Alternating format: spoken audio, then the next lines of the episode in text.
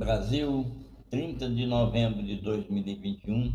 Eu sou o professor Del Piero e este é o podcast número 48 da série Memórias de Alma. Neste podcast eu vou falar sobre regras. Este é o último módulo de seis etapas que eu usei para apresentar um roteiro seguro de maneira a dar forças a cada pessoa que deseja mudar o próprio comportamento e atitude.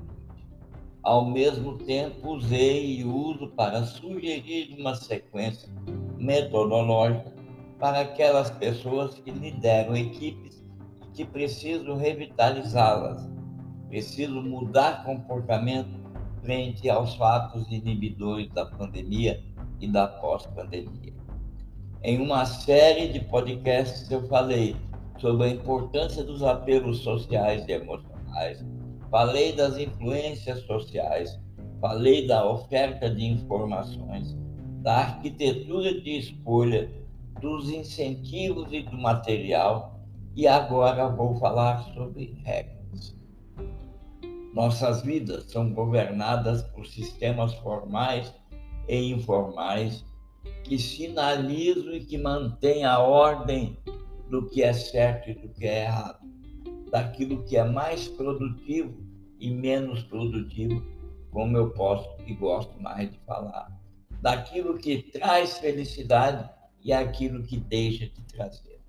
Então, nesse ponto, eu vou falar sobre as regras para autoaplicação e as regras que terceiros que estão imbuídos do interesse em promover a mudança de comportamento e atitude seja para enganjar-se num projeto, seja para incutir vitalidade em uma equipe e mesmo revitalizar e rejuvenescer uma equipe, ou seja, simplesmente para fazer parte desse mundo novo que chegou.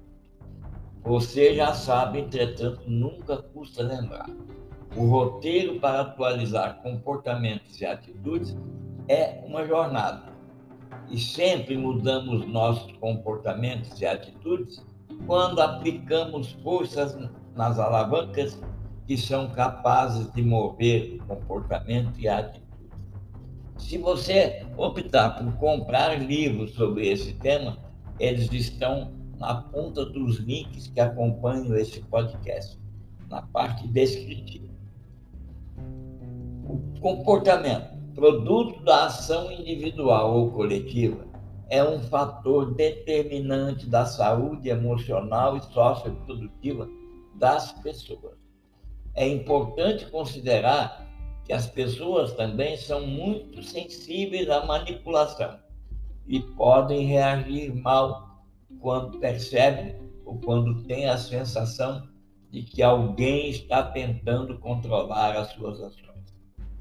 Mas mesmo assim, nós vamos fazer com a cautela inerente à atividade de líder, de coordenador, de mentores, ou ao próprio autocuidado que a pessoa que quer mudar pode se aplicar.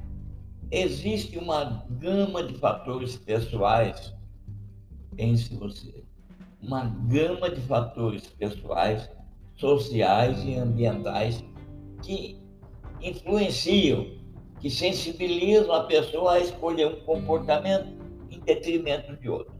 A maioria pode ser atribuída a três níveis. Nível 1 um é o nível pessoal ou individual. São as crenças, os conhecimentos, as atitudes, as habilidades, a genética. Lembra bem que até a atitude é transferida geneticamente. E aos eus, da parte do autoconhecimento que acompanha cada um de nós. Existe a segunda questão, o segundo nível, que é o nível social, a interação com outras pessoas, incluindo amigos, família e comunidade. Nesse sentido, representa uma força muito grande a convivência e a epigenética, que faz com que as pessoas recebam, troquem é, sensações e troquem a possibilidade de assumirem comportamentos epigenéticos em relação à comunidade, em relação à interação com as pessoas que convivem com ela. E, por fim, a terceira área é a área ambiental, a área em que o indivíduo vive. Por exemplo, escola, local de trabalho, lojas, instalações locais e fatores mais amplos, incluindo a economia, como visão de preços, visão de sortimento e uso de tecnologia. Ainda não está totalmente claro quais são as técnicas mais eficazes e em quais condições elas atuam. Entretanto, a sequência de apelos emocionais, influências sociais, informações, arquitetura de escolha, incentivo de material e regras demonstrou uma elevada eficácia, permitindo que 8 em 10 pessoas tivessem seu comportamento naturalmente alterado, mudado, e as atitudes, consequentemente, numa escala de 6 em 10, também acompanharam a mudança. O automonitoramento e outras técnicas de autorregulação, como definição de metas, solicitação, automonitoramento, fornecimento de feedback, fornecimento e troca de feedback, avaliação de desempenho, revisão de metas, são constantemente relatados como ferramentas, e aqui eu digo, complementares para acompanhar a mudança de comportamento. Uma evidência da qualidade, ou melhor dizendo, uma evidência de qualidade média, sugere que a mudança de comportamento, baseada no fornecimento de informações, instrução, ensinando o comportamento, o famoso educar pelo exemplo, ou dar o exemplo para mover, produz resultado. Entretanto, isoladamente, os resultados nunca são capazes de fazer fixar a mudança que chega mais como um entusiasmo momentâneo do que como uma conduta e uma atitude a permanecer. Automonitoramento, registro de comportamento, por exemplo, escrever no diário, prevenção de recaídas, resolução de problemas, identificação de estratégias de enfrentamento, solicitação para estimular o comportamento, lembrete de telefone, de WhatsApp, de mensagem, mensagens personalizadas, adaptadas ao estágio de mudança de cada pessoa, definição de metas. Metas em etapas monitoradas são importantes e fazem parte desse conjunto de regras que eu estou aqui a entregar para as pessoas como fechamento das etapas anteriores. Acima de todas as regras está o fato de que a pessoa deve acreditar que o comportamento é agradável, o comportamento que ela está assumindo é agradável e compatível com seu senso de identidade, com seus valores e objetivos de vida e isso é apoiado pela investigação ampla que está sendo realizada e foi realizada nos últimos 15 anos. As pessoas precisam ter um senso de escolha e responsabilidade. Elas precisam ser apresentadas a esse senso de escolha e responsabilidade para gerar compromisso com aquilo que estão objetivando alterar. É assim que as suas ações vão ser capazes de promover a mudança no comportamento que afetará a atitude. E se falamos de regra nesse podcast, precisamos incluir a entrevista motivacional como regra. E aqui a entrevista motivacional pode ser entre você que quer mudar e uma terceira pessoa que a auxilia, ou entre você no espelho na entrevista, expresse empatia por aquilo que você fala de frente para o espelho. Use aquela escuta reflexiva. Procure orientação com quem vos fala para saber como fazer essa escuta reflexiva. Desenvolva discrepância entre os objetivos que você tem e o seu objetivo atual, aquele que você quer mudar precisa ser apresentado aos objetivos atuais e aos objetivos de longo prazo, aqueles seus como indivíduo. Evite argumentar. Você olhe para o espelho ou tenha a pessoa que vai te entrevistar seguindo essas regras. Reconheça e explore a resistência, a sua própria, e se você é a entrevistadora, explore a resistência do indivíduo à mudança, em vez de se opor a ela. Isso é essencial. Nunca se oponha à resistência. Explore como você se sente reagindo assim. A pergunta mágica é como? E tenha uma alta eficácia de apoio acima de qualquer suspeita.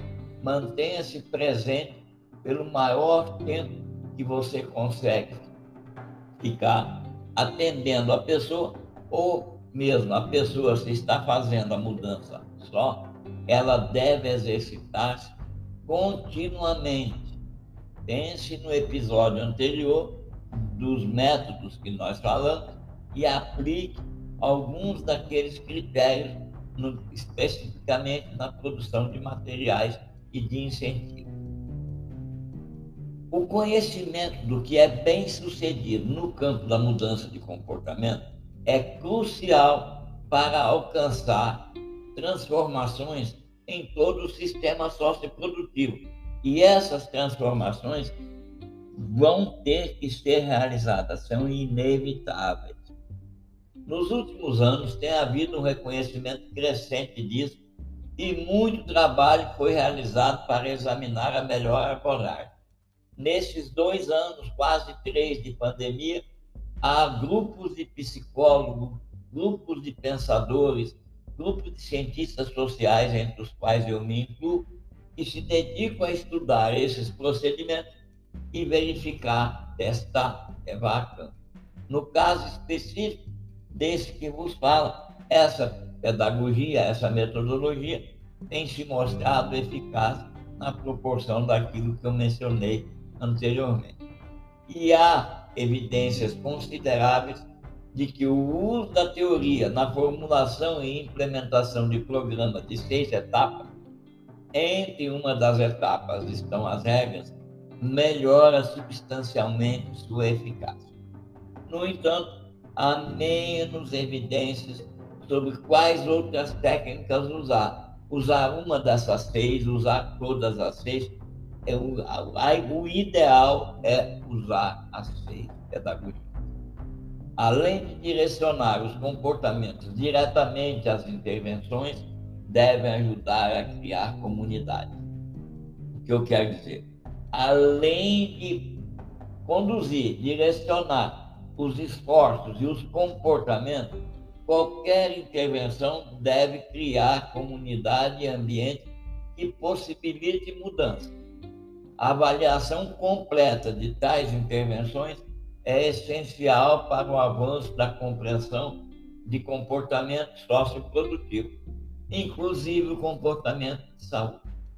A formação e o desenvolvimento profissional, do outro lado, estão refletindo a mudança de enfoque de um simples aconselhamento para compreensão da complexidade do comportamento e a relação entre a pessoa, o comportamento e os resultados dessa pessoa no tecido socioprodutivo.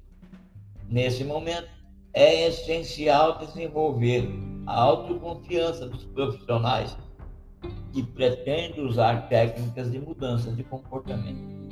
Nesse ponto, eu incentivo todas as pessoas a buscar oportunidades de treinamento formal, de maneira a estudar os princípios da mudança efetiva de comportamento e praticar as técnicas básicas.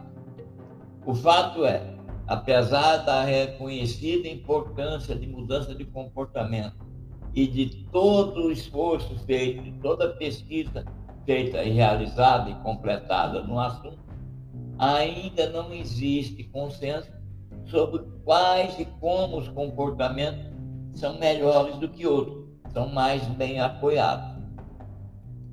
modelos e teorias precisam ser usados, relatados de maneira mais coordenada, ou melhor dizendo, coordenada, para facilitar a avaliação futura.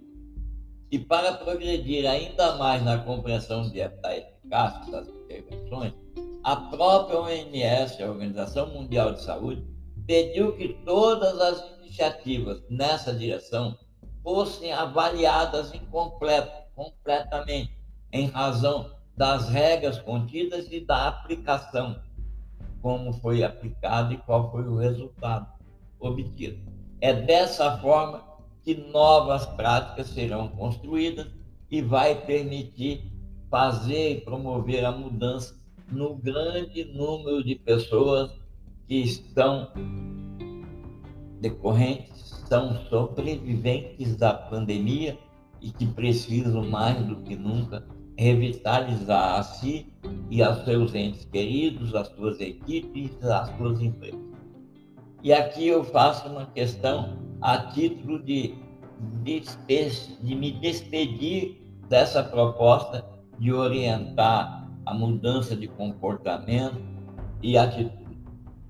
Embora a lista que você assistiu nesses seis ou sete podcasts seja pequena, ela nunca completa, ela não é exaustiva, eu acredito que ela seja um bom guia inicial para lidar com a era que bateu na nossa porta na costa dele.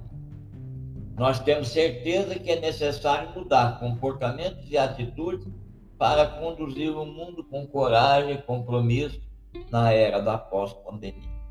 Portanto, que você tenha a oportunidade nesse momento de que, se desejar aprofundar o tema, inscreva-se no programa Brasil 2021 para desenvolvimento da mentalidade empreendedora.